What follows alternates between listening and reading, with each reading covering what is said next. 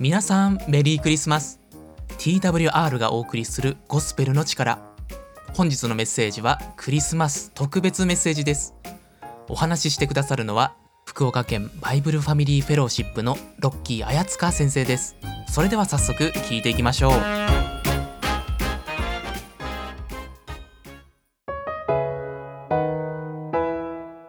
皆さんこんにちは。福岡県は北九州市からロッキーです。今バイブルファミリーフェローシップっていう教会の牧師をしております。いやークリスマスシーズン真っ只中ですけど皆さんもうイルミネーションとかは見に行きましたでしょうかね、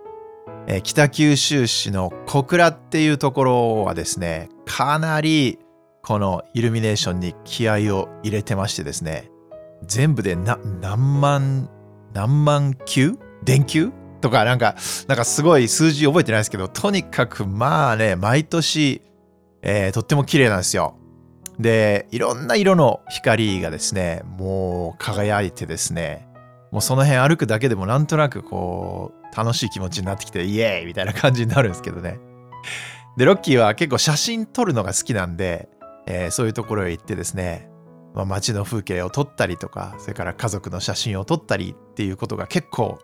好きなんですね。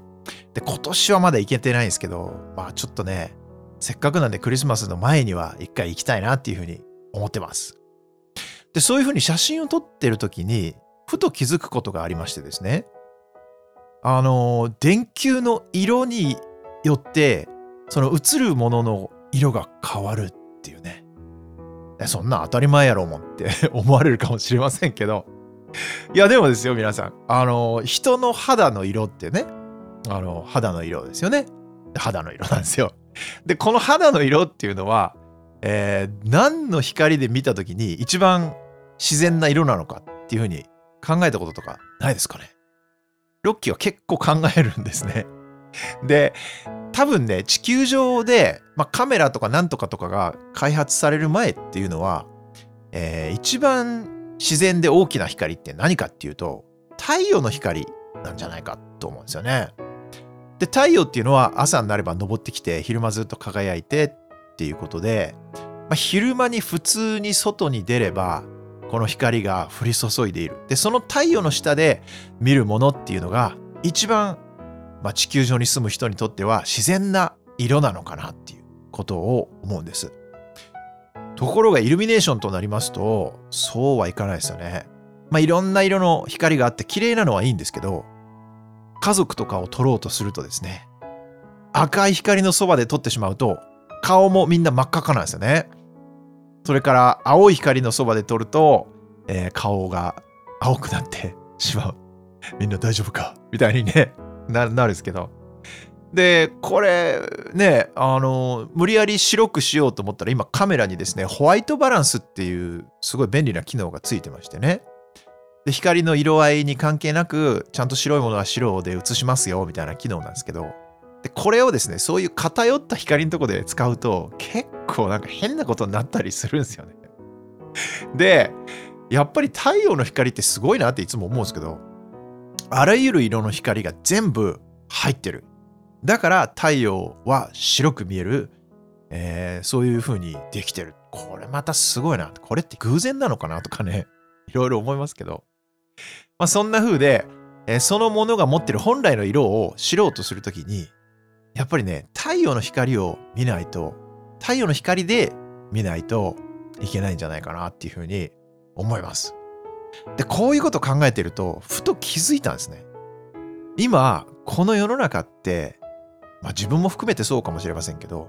自分をどう見るかっていうのすごい大事ですよね。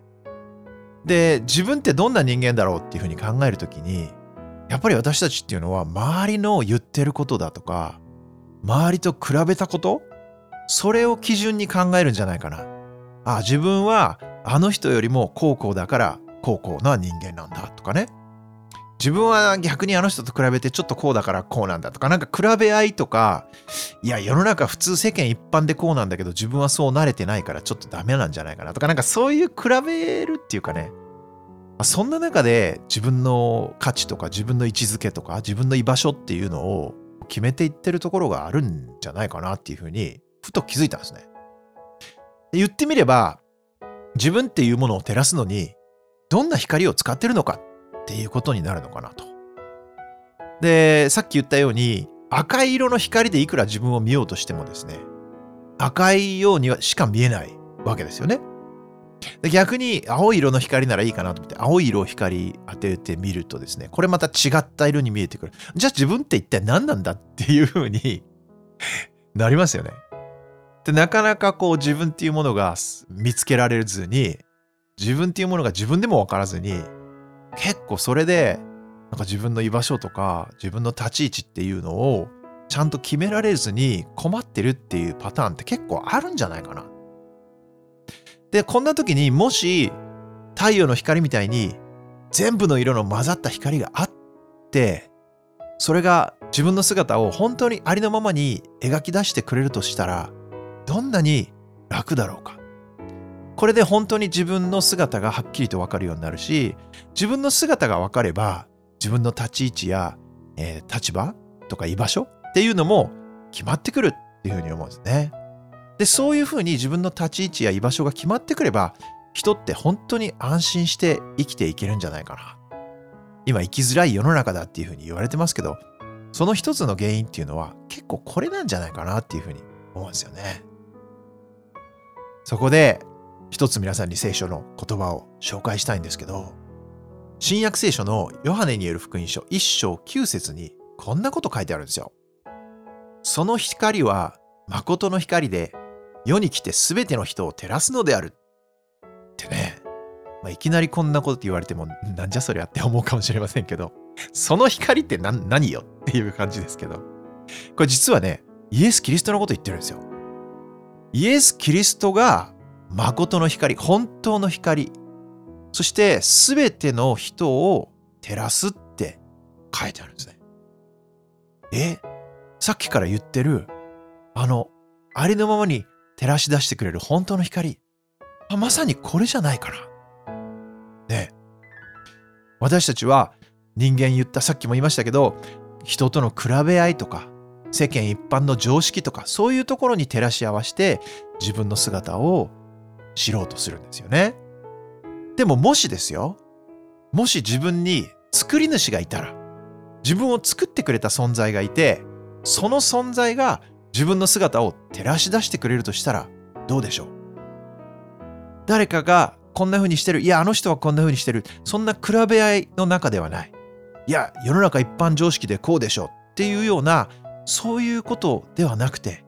作った方がですよ。いわゆるメーカーがいやあなたはこうこうこういう風にできてるんですよ。あなたはこういう人なんですよ。こういうところがいいところがあって。でもこういうとこはちょっとねあのー、弱いところがあって。でもあなたはそれでこういう人なんですよって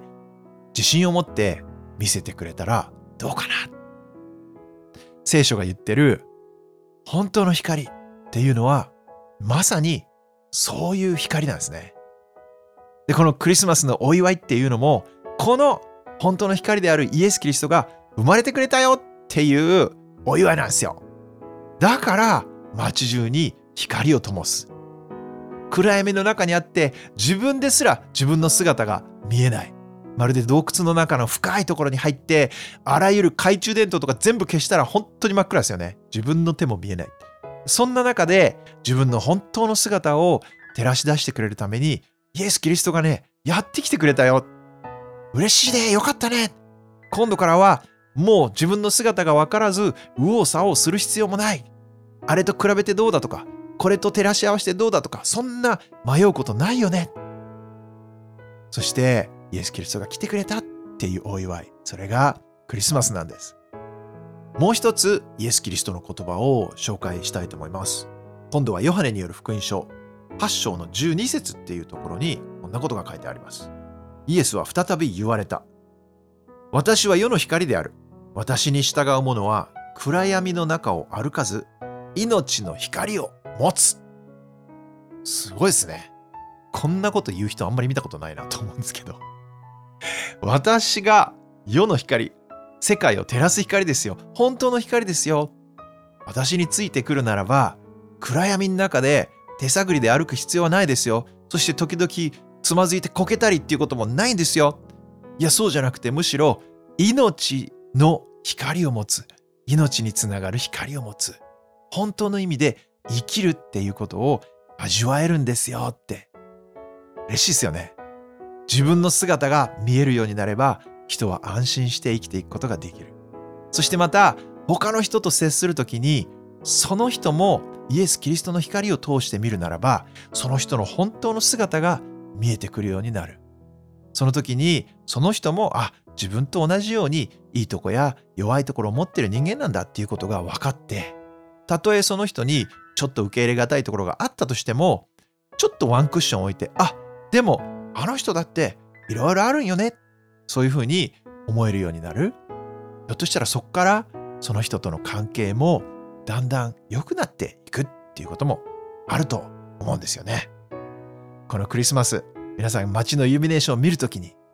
ぜひこの本当の光、イエス・キリストのことを思い出してみてください。そして、このキリストについていくならば、暗闇の中を歩くことはないんだ。命の光をゲットできるんだ。ぜひ知ってほしいな。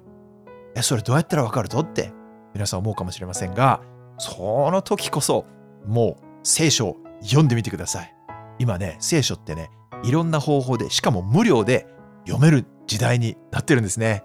もうスマホにアプリを入れることもできますし、読むのが大変な人は聞くこともできます。聞くドラマ聖書とかね、いろいろあるんですね。ぜひぜひ皆さん検索して探してみてください。聖書アプリとかですね、聞くドラマ聖書とかで検索すると出てきます。いずれも無料のアプリなんで、聖書に触れてみてください。そしてイエス・キリストってどんなこと言いよんかな？おすすめは、新約聖書のですね、福音書ってついたところ、最初の4つですね。もうこれおすすめです。なんて言ったって、イエス・キリストの生涯について、そしてイエス・キリストがどんな人と出会って、どんな人とどんな風に接して、そしてどんなことを言ったのか、そして最後どんな目にあったのかとか、いろんなことが書いてあるんで、ぜひ皆さん自分で読んでみてください。きっと新しい発見、新しい出会いがあるはずです。では最後にお祈りをしたいと思います。えー、聞いていただいて、あ、そうだなと思ったら、え、私の言ってる言葉を心の中で繰り返していただいても結構です。ではお祈りします。イエス様、クリスマスの時期がやってきてます。街中が光で溢れています。自分の心の中はどうでしょうか暗くてあまりよく見えない。もしそういう状態ならば、本当の光であるイエス様の光を今、心の中に輝かしてください。いや、自分は分かってるよ。世の中でこうだから。そう思っている方にも、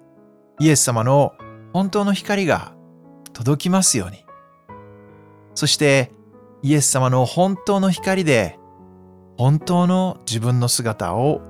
見ることができますように助けてください。本当の自分の姿を知って本当の自分の居場所本当の自分の立ち位置わかるようになるように助けてください。そしてまたこの本当の光で周りの人も見ることができるように助けてください。それによって周りの人との関係も良くなっていきますように。このクリスマス、今までに味わうことのなかった何かが皆さんの心に溢れますようにお祈りします。感謝を込めてイエス・キリストのお名前でお祈りします。アーメン。メリークリスマスゴスペルの力今日もお聴きいただきありがとうございました。ロッキーは夫婦で YouTube チャンネルをやっています。カタカナでロッキーマーラで検索。ぜひチェックしてみてください。また、ロッキーマーラの夫婦ゴスペルデュオラムズボイスの歌もダウンロードやストリーミングでお楽しみいただけます。アルファベットで RAM アポストロフィー S スペース VOICE で検索。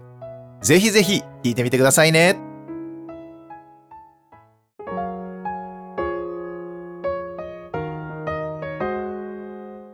トランスワールドラジオ。TWR がお送りしている。ゴスペルの力。TWR では